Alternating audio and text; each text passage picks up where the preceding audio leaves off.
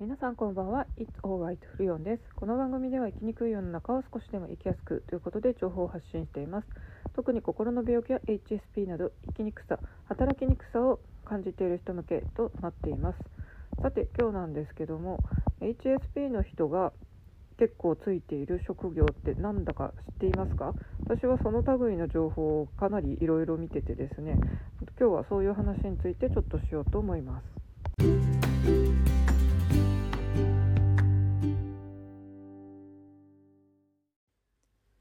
私は今ですね、まあ、サブの方の副業、まあ、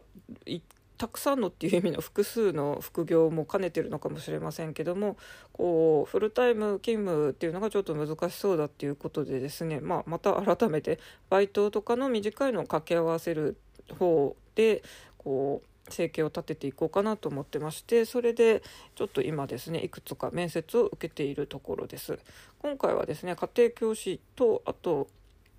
不登校とか心の病気の人とかのためのですねこう学習指導みたいなので、まあ、塾は割とですねこう受験の合格実績とかすごい歌ったりしててどっちかというとなんか商業色が強いところが大きいですけども、まあ、今回そこはですね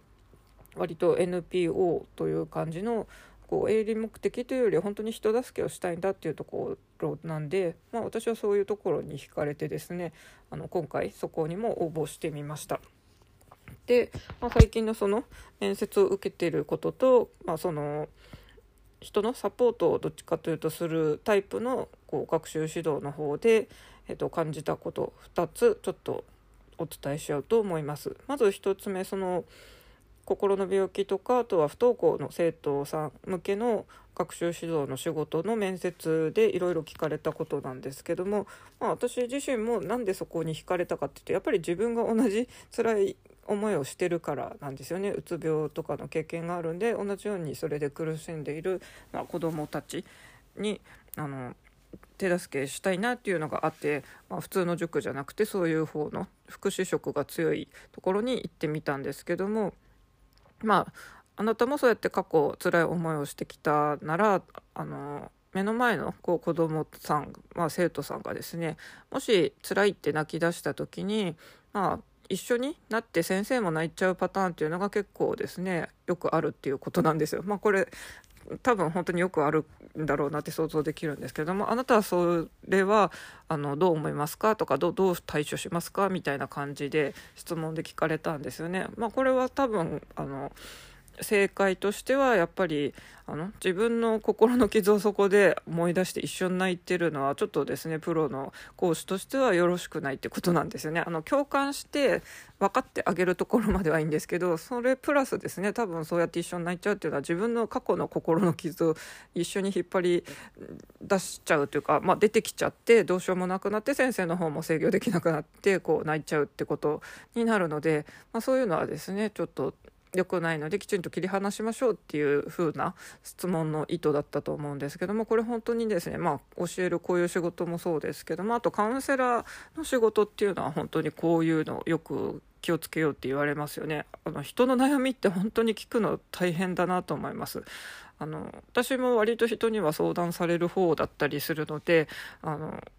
カウンセラーいいなと思ってたんですけど実際ですねキャリアコンサルタントの去年あの勉強をしてですね実習でもカウンセリングたくさんやりましたけどもめちゃくちゃ大変だなと思いました。人の悩みなんて本当にヘビーなものが多くてですね、まあ、当然共感力が高い私としては聞いてるだけでも辛くなるんですよねでもそこはちょっときちんと割り切って他人は他人のことだ今はカウンセリング中でコンサルタントじゃなくてクライアントの話であって自分とも関係ないしあの共感はするけども引きずり込まれてですね自分まで冷静さを失うなっていうのは本当に気をつけないといけないなと感じました。まあ、今回の仕事もですねそういう傾向があるのでかなりですねあのやっぱり普通の子供よりもより気をつけて接しないといけないしって本当にと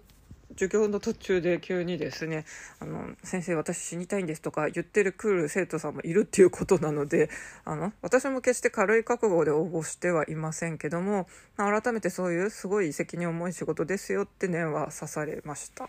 まあ結果どうなるのかわからないんですけどもこういう仕事をするのは本当に軽い気持ちじゃ多分できないんだよなっていうのを改めて感じました。まあ、今回ですねその仕事の他にもいくつか受けてるわけなんですけども、まあ、正直な話いくつか面接を結構詰め込みで受けてみてですね非常に疲れたという感想です。まあ、あの今はですね本当に9割はあのオンラインでできるんでそれはすっごい楽ですよね。わざわざ行って。なんか落ちた後で考えると面接に行く時間も本当にまあ交通費出るところはまあめったにないですね。交通費出ればまだいいですけど交通費もかけて 面接の場所までわざわざ行っても落ちるとすごいショックですけども、まあ、まさにこの面接で何で疲れるのかっていうのはまあ精神的な緊張とかもありますけどもこの落ちた時を考えるとですねやっぱりこう嫌ですよね。で特にですね、まあ、HSP 気質の人とか、まあ、うつ病になってしまった私とかも多分すごい一部マイナス思考の考え方があってですねあのまあマッチングなんですね結局職探しって企業が求めている、まあ、こういう人が来てほしいっていう向こうは一応青写真を描いてて面接するわけですけどもまあ私たちこう志願者がですね受けに行って、まあ、マッチしなかったら単純に跳ねられるってだけなんですけどもやっぱりこう不採用って来ちゃうとショックですよね。で特に感受性が強い人はですねこれがまるでその仕事のマッチングでそうノーと言われたってだけなんですけども自分がなんか全否定されたって感じがちなんですよね。これ私も昔は本当にそういう傾向があったからこそやっぱり病んだと思うんですよね。こう自分のどっか例えば欠点を一つ指摘されたとか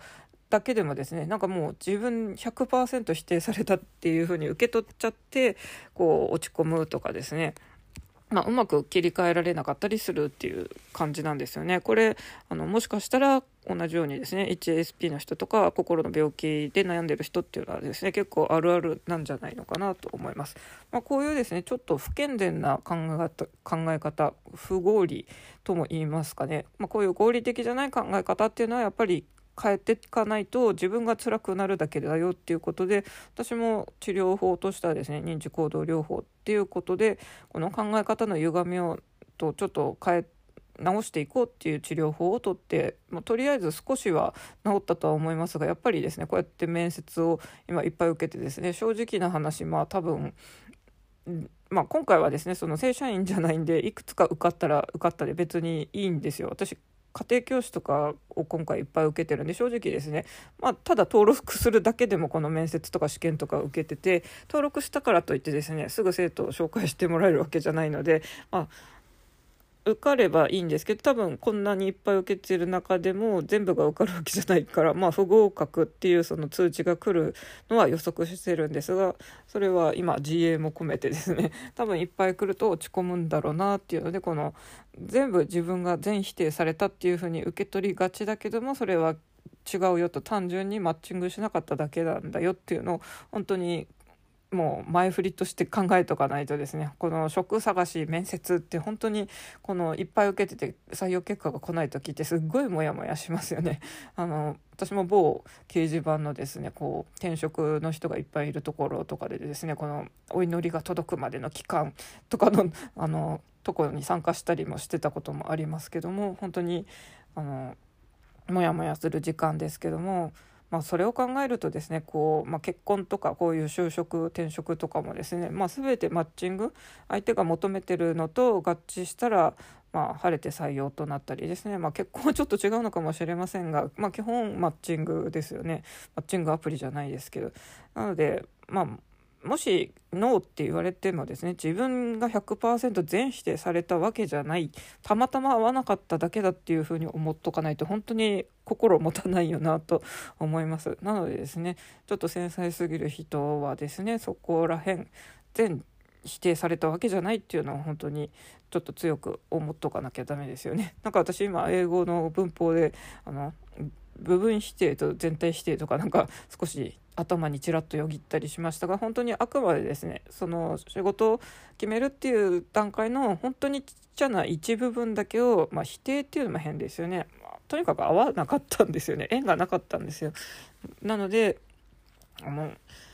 まあ、もし職探しとかでですねこう不採用続きだってなっても、まあ、それは落ち込みますけどもまあ、あまりにも落ち込みすぎるのは良くないなっていうのを GA を込めて言っております。まあ、今回は本当に私家庭教師の登録が結構多いのであのいくつか受けてる中で、まあ、例えば1つはすんなりですね登録まで行ってるとかもありますが1つはですね 今試験を家で解いてる最中だとかいうのもありますし、まあ、1つはですねもう最初初対面で結構ちょっとダメ出しされたんであここはまあダメだろうなと思ったし私もその面接官をあまりいい印象を持たなかったんで、まあ、ここはなくてもいいかなとかですね本当にいろんなことを思っております。まあこう登録一つでも疲れるもんですよね なんか本当にですね今日今の段階でめちゃくちゃ疲れてしまいましたあのまあちょっと明日明後日とかですねゆったりと過ごしたいなと思っています。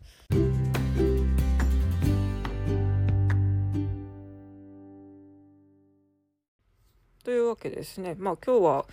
ほぼ9割方ですねオンライン面接であるんですけども複数の副業プラス、まあ、サブの方の副業どちらの意味も掛け合わせて私が今ちょっとバイトとかをメインにですね家庭教師とかこうちょっと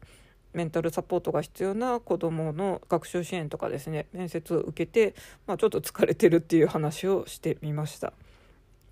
東京は今緊急事態宣言が出ていますけどもあの私は普段スーパーとあのコンビニにしか行ってなかったんであんまり気が付かなかったんですけども普通に再びまたデパートは休業してるんだなっていうのはこの前改めて気づきました。あとですねその商業施設はやっぱり休みになってますけどもあとどこがどの業種が休みでどこは空いてるんだっていうのがいまいち分かりませんでした。私今日本屋に行きたくて本屋に行ったらそこはやってましたけどもブックオフにちょっと本を売りにも行きたくてブックオフに行ってみたらそこは休みでした。一応ですねブックオフはホームページで確認したはずなんですけども私が見落としたのかもともと書いてないのか分かんないんですけども完全に休みだったんでちょっとショックでした。でですねまあそこのブックオフ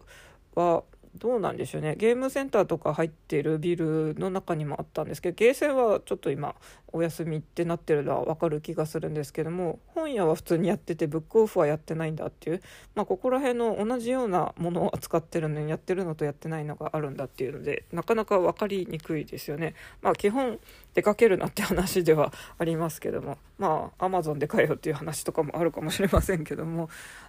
あとですね本当に東京の街を歩いてたらですね割とこう大きい通りだとこう皆さん外出を控えましょうっていう、まあ、選挙のあの宣伝カーじゃないですけどこう車が走ってたりとか人がこう注意をしてたりとかするんでですねなんだか異様なやっぱり雰囲気ですよね。そうそういえば映画の「エヴァンゲリオン」の最終話も見たいんですけども、まあ、映画館も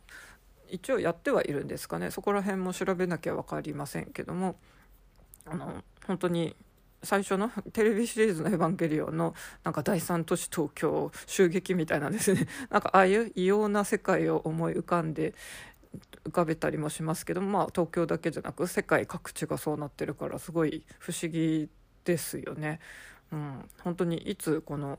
収まるのかって感じですけどあとはこの変異種っていうんですかね。もっと感染しやすくて重症化しやすいってなんか恐ろしいのも増えてきてるので本当にやっぱり基本はですね本当におこもり生活するのが一番正しいんでしょうね。まあ、あの引き続き私も PCR 検査を受けた身ではありますけども体調管理には皆さん気をつけていきたいところですね。大丈夫だよ大丈夫あなたはここにいるだけでいいんだよということでそれではまた。